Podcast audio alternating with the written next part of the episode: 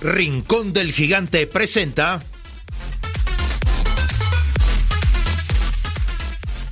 Semilla Oriental, un programa sobre el desarrollo de las nuevas generaciones en la sociedad del conocimiento.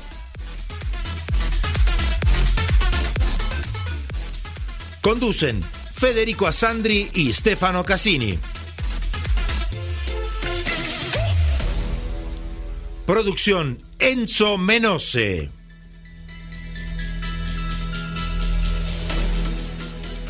Producción general Grupo Flash Talleres de Locución.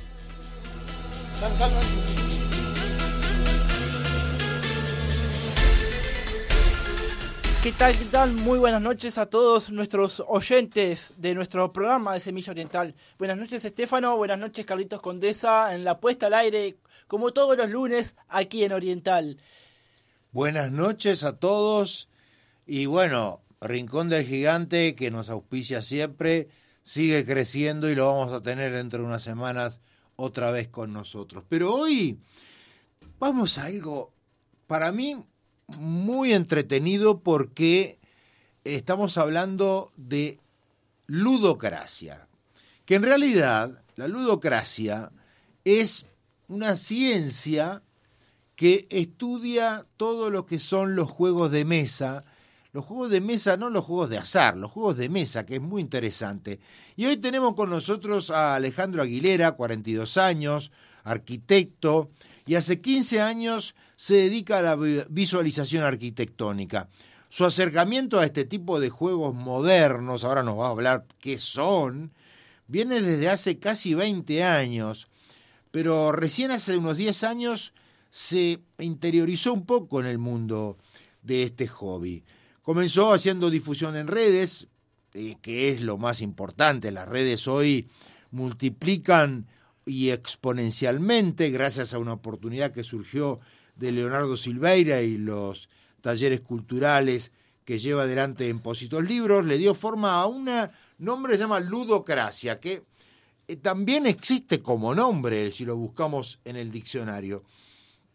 Y se trata del primer club lúdico de Montevideo que comenzó sus actividades hace apenas cinco años, un poco menos. Eh, y nunca paró de crecer, eso es lo más importante. Justo anoche vi una película muy interesante, yo le decía fuera de micrófonos, fuera de micrófonos a Alejandro, una película del año 2014 protagonizada por Cuba Dunning Jr., que se llama Jugada de Rey, la pueden ver en Netflix. Es una historia real de un hombre de color ex que, que, era convicto y estaba por, no sé si era cadena perpetua, por mucho tiempo, y en la cárcel le enseñó ajedrez a otro hombre de color que cuando salió, mucho antes que él, fundó un club de ajedrez y uno de sus alumnos, después de unos años, llegó a la final de ajedrez a Estados Unidos. Pero vamos a darle la bienvenida a Alejandro. ¿Cómo estás? Hola, buenas noches. ¿Cómo está? Todo bien. Va una pregunta para ti de Federico. ¿Qué es la ludocracia y cómo nació? ¿Cómo nació esta experiencia tuya? Bueno, les cuento un poco.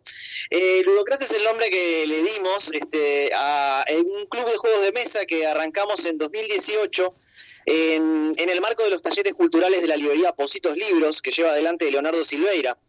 Eh, él siempre es una persona que está, digamos, este, muy afín a, traer propuestas al barrio, propuestas culturales, generalmente asociadas a la literatura, eh, talleres de lectura, de escritura, pero da, siempre inquieto y bueno, descubrió eh, que había una movida atrás del tema de los juegos de mesa que actualmente se estaba desarrollando.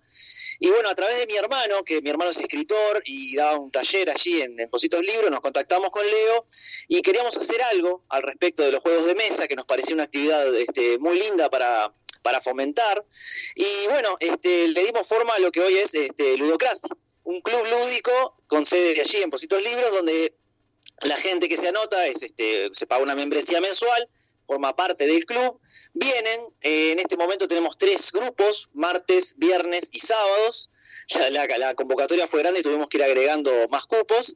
Bueno, y viene a, a, aprender juegos de mesa, a disfrutar un rato, digamos, este, cara a cara con otras personas, pasando un rato agradable. ¿Y en ti cómo nació esta pasión?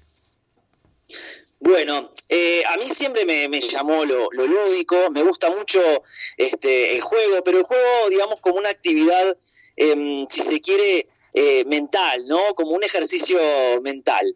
Eh, hace ya muchos años que descubrí el tema, hasta, digamos, hasta hace tiempo, para mí los juegos de mesa eran los clásicos, ¿no? El ludo, ajedrez, backgammon tal vez, juegos de carta, el truco en Facultad de Arquitectura, que se daba mucho, por supuesto.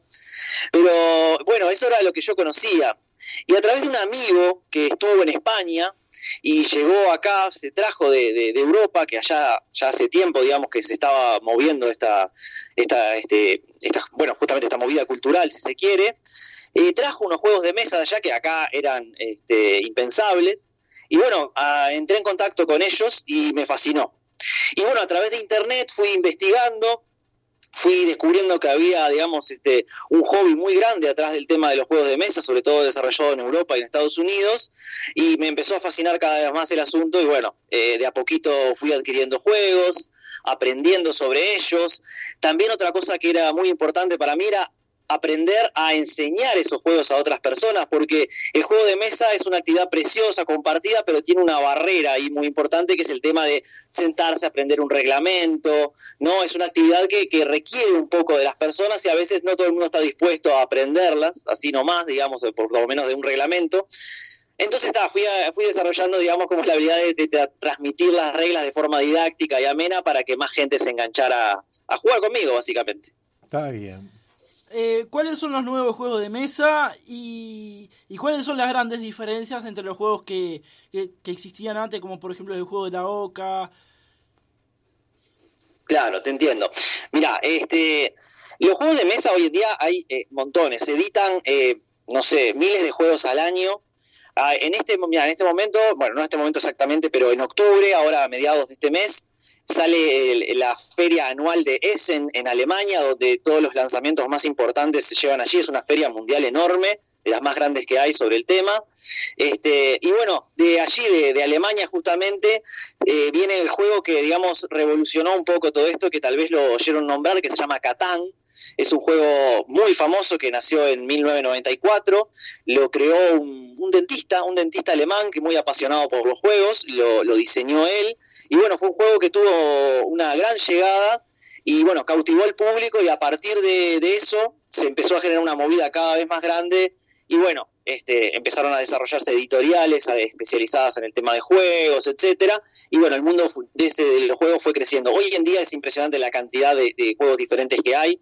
Yo tengo una modesta colección de unos 250, pero ya les digo que es algo muy, muy pequeño en comparación al mundo que existe del tema de juegos.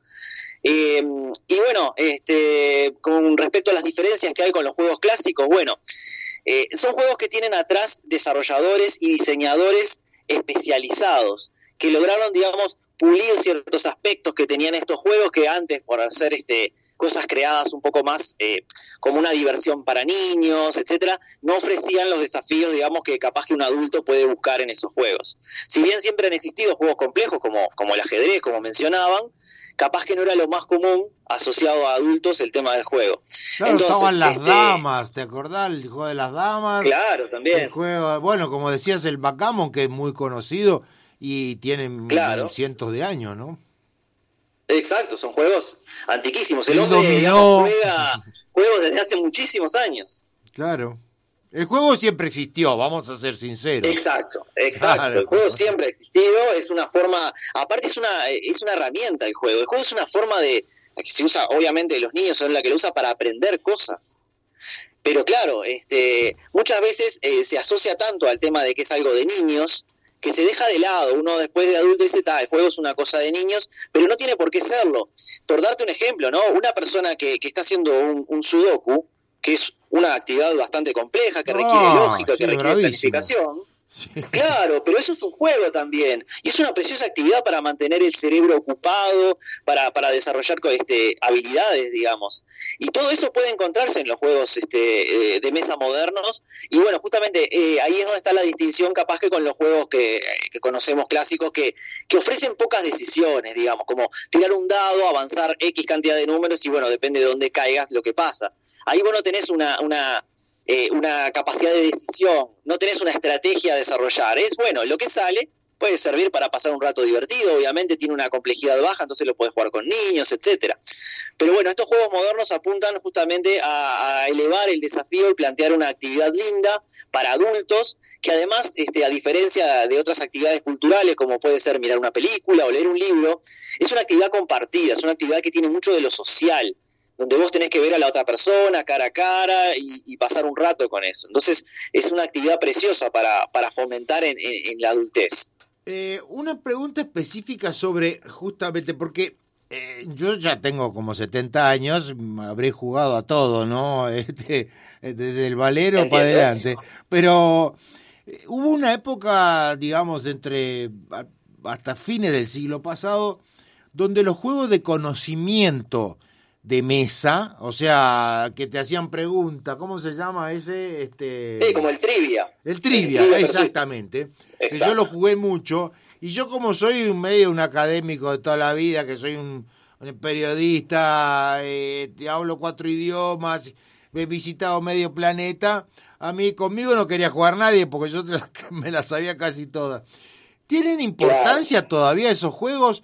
Porque yo lo que he visto, y por eso te, te, recomendaba esa película, porque el talento eh, es donde se descubre. ¿Qué importancia tiene el talento en los juegos de mesa? Bueno, depende mucho del juego. Hay juegos, ya te digo, que son eh, mucho de azar y poca habilidad, digamos, que eso lo que tiene a favor es que en pareja, en caso de justamente, como te pasaba a vos con el trivia, capaz que nadie quería jugar contigo porque decís, está, ¿cómo voy a jugar con esta persona que me va a ganar siempre? Eh, los juegos que, digamos que tienen un poco menos de habilidad sirven para eso, como una linda interacción social donde no te sentís, digamos, que estás este, eh, fuera de tono, porque bueno, un golpe de suerte te puede ayudar a, ganar igual, entonces te mantiene en partido.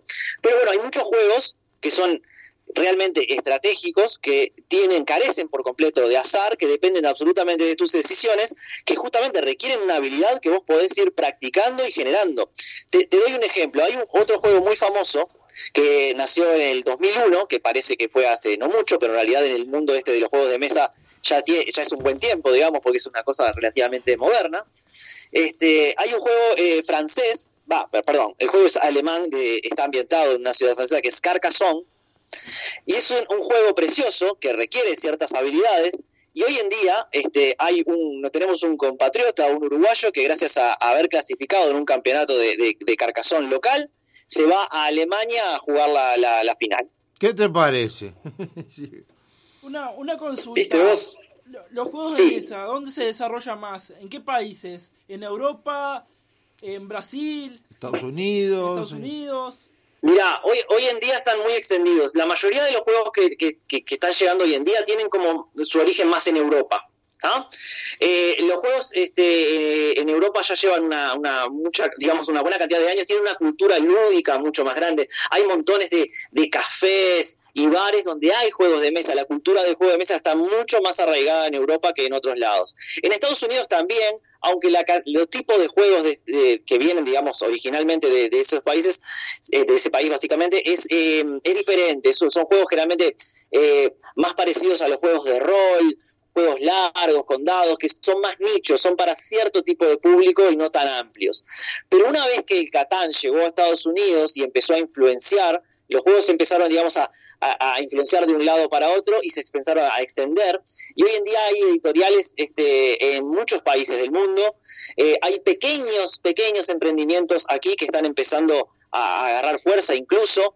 Y tenemos gente especializada. Yo tengo un conocido que se llama Julián Pombo, que diseñó un juego estratégico muy complejo, o bueno, no, capaz que no es muy complejo la palabra, pero es complejo para la media de juegos que hay, que se llama Pampero, y tiene que ver con la gestión de eh, granjas eólicas de viento. y este juego fue editado por una editorial estadounidense, o sea, como te das cuenta, hay mucho cruce. El diseñador es uruguayo, la editorial es estadounidense, ese juego salió a través de una plataforma de crowdfunding muy exitosa y ese juego va a ser este va a salir en cualquier momento y tiene su banderita uruguaya ahí y espero tenerlo pronto conmigo para poder mostrarlo. Mirá, una pregunta porque yo que una de las cosas que más me impactó en los países orientales, que es como ir a otro planeta, este, en Japón, China, Tailandia, Singapur, todos esos lados.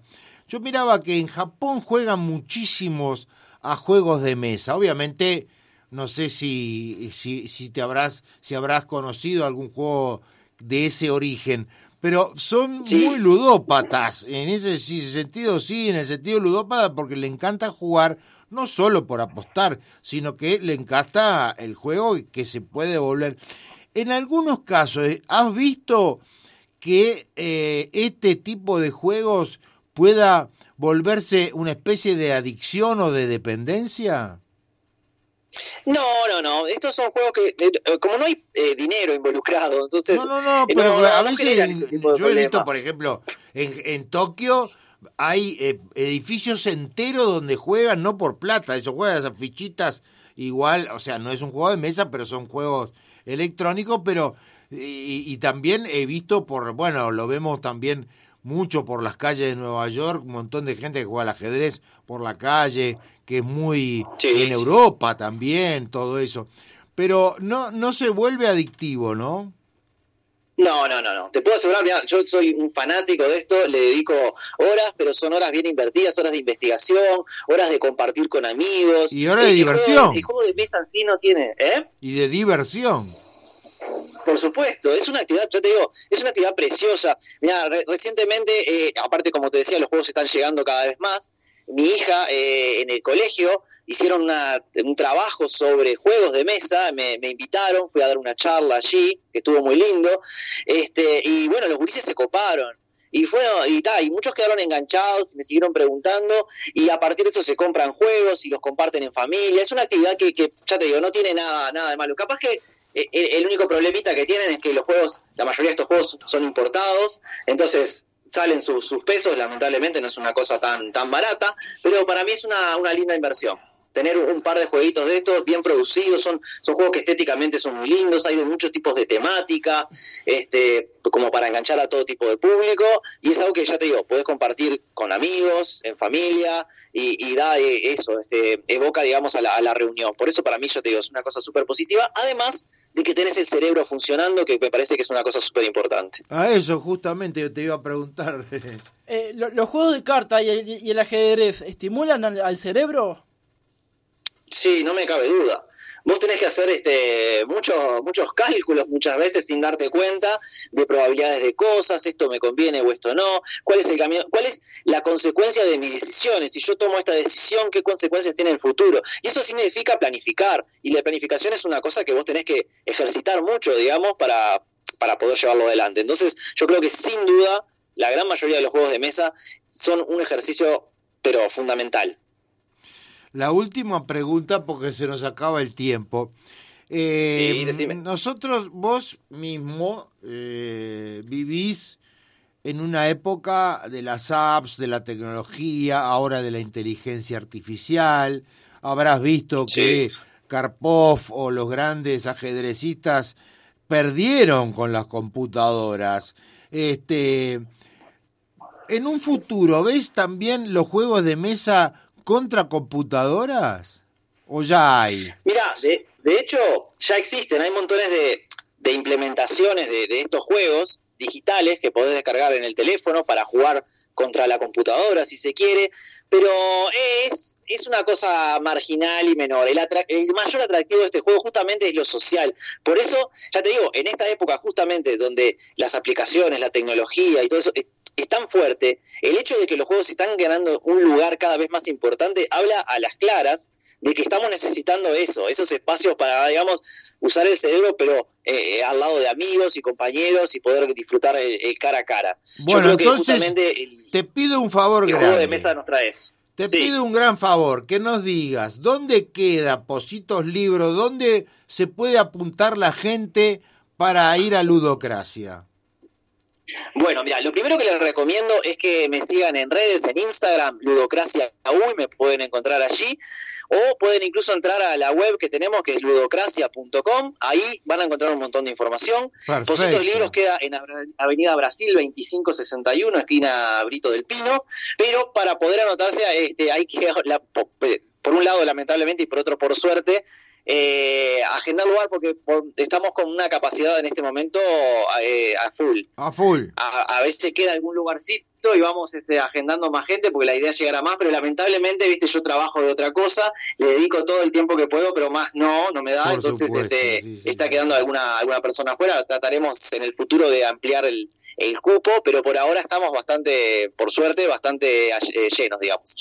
Te agradecemos muchísimo, Alejandro por esto, por desasnarnos sobre eh, los juegos de mesa que la verdad que le gusta a todo el mundo porque es divertido y es una gran eh, capacidad de hacer lo social, de quererse, de estar juntos. Ahora nos vamos a los avisos comerciales y después nos vamos a Semilla Deportiva y nos vamos al cierre, Estefano. ¿Qué te Muchas gracias y gracias de nuevo, Alejandro.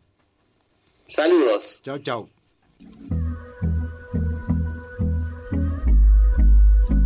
Laboratorio Tresul presenta Floradix, un suplemento vitamínico natural compuesto de hierro, vitaminas, especies vegetales y zumo de fruta que te aporta nutrientes y el hierro que tu cuerpo necesita en época de decaimiento y astenia primavera. Floradix, de Laboratorio Tresul. Quiero perder lo que queda. La vida es dulce, la vida es dulce. Para el desayuno siempre es muy oportuno. Un Martín Fierro con brillo. ¿Y por qué no? Con batata o zapallo. Es bien sencillo, mermeladas del rincón. Verduras nuevecitas como lo hacía mi abuela. Digo frutilla y zapallo, sabores bien uruguayos, el pedido de la. Se me eriza la piel, los dulces y mermeladas son del rincón del gigante. En Juanico, a pasitos de la vía del tren, se inauguró la supercarnicería Mi Familia, donde podrá encontrar los mejores cortes del Uruguay. Haga sus pedidos por el teléfono 433-59876, 433-59876 o por WhatsApp al 094-345-761. Supercarnicería La Familia. Calidad y precio en Juanico.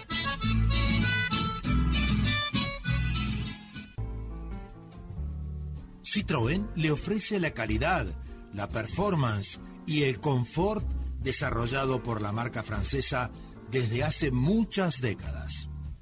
En el sitio www.citroen.com.ui encuentre toda la información y las características de la gama.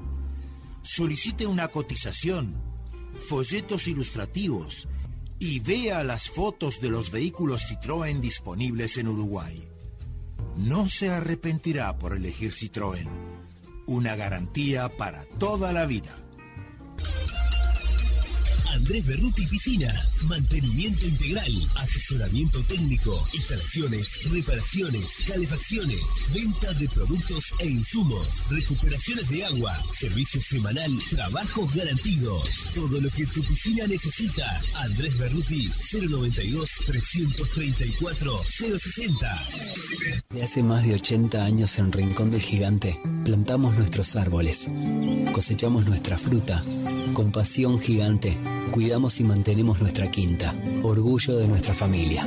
La tierra, los árboles y la acción de la naturaleza nos permite producir frutas, dulces, mermeladas y salsas de gran calidad. Rincón del Gigante, una compañía familiar y nacional.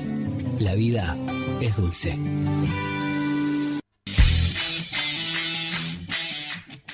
Laboratorio Tresul presenta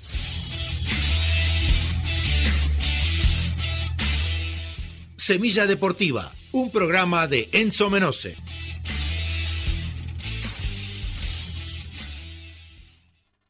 Bienvenidos amigos a Semilla Deportiva. Tenemos novedades respecto al fútbol uruguayo que parece ser que vuelve este jueves con el partido de Nacional con Racing a las 8 de la noche en el Estadio Centenario. Esperemos que sea así porque ya llevamos un mes sin fútbol en nuestro país. Nos vamos a Europa en la Premier League El líder Manchester City perdió contra Wolves por 2 a 1, pero esto no le saca el liderato, mientras que Tottenham derrotó a Liverpool por 2 a 1 y se puso a un punto del puntero. En la liga, Real Madrid, que está puntero, goleó 3 a 0 al Girona, que a pesar de perder se encuentra en un gran momento deportivo y tercero en el campeonato.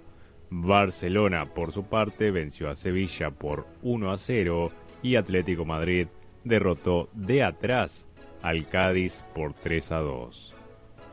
En el calcio italiano, Inter derrotó a Salernitana por 4 a 0 con todos los goles de un inspirado Lautaro Martínez, el argentino que está haciendo una gran temporada y creo que está en su mejor momento.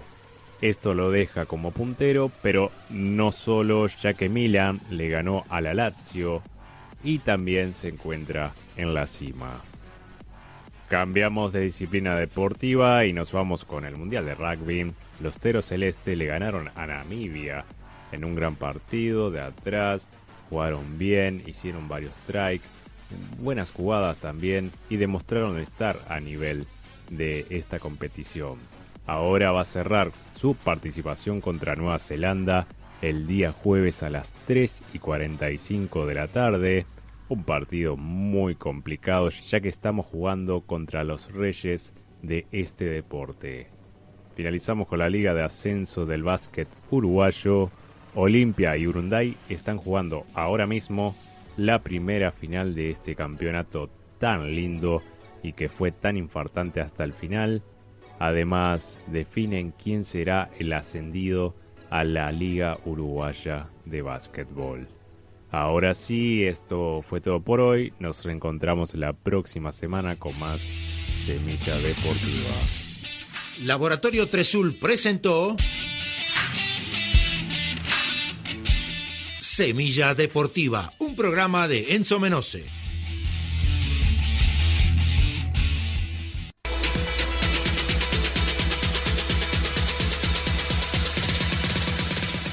Rincón del Gigante presentó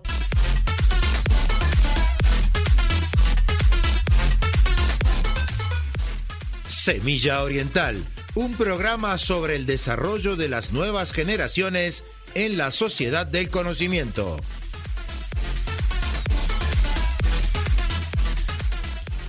Producción general, Grupo Flash Talleres de Locución.